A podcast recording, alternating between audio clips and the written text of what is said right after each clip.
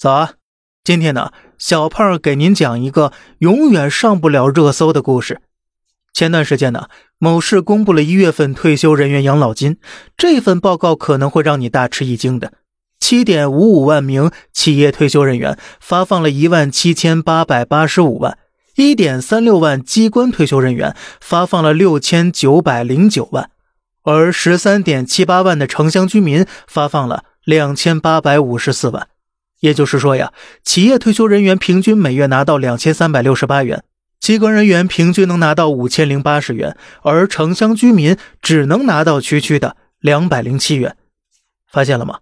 除非你在体制内，否则你的养老金只能维持基本的生活。如果是在农村呢，那就更糟了，一个月发的钱只够你撑几天的。未来八零九零后面临的将是更艰难的养老困境。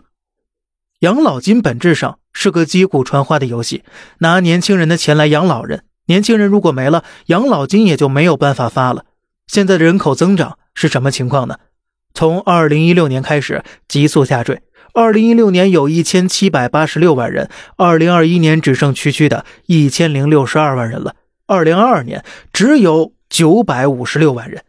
据统计啊，零零后的数量比八零九零后整整少了一个亿呀。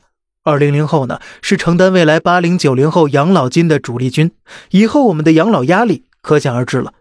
根据日本的情况，养老金不够用，那就延迟退休呗，从六十延到六十五到七十到七十五，缴纳期限也从原来的四十年延长到了四十五年。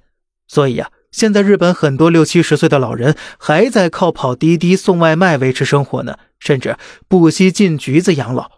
现在的日本养老处境很可能就是二三十年后的我们。那么，您做好心理准备了吗？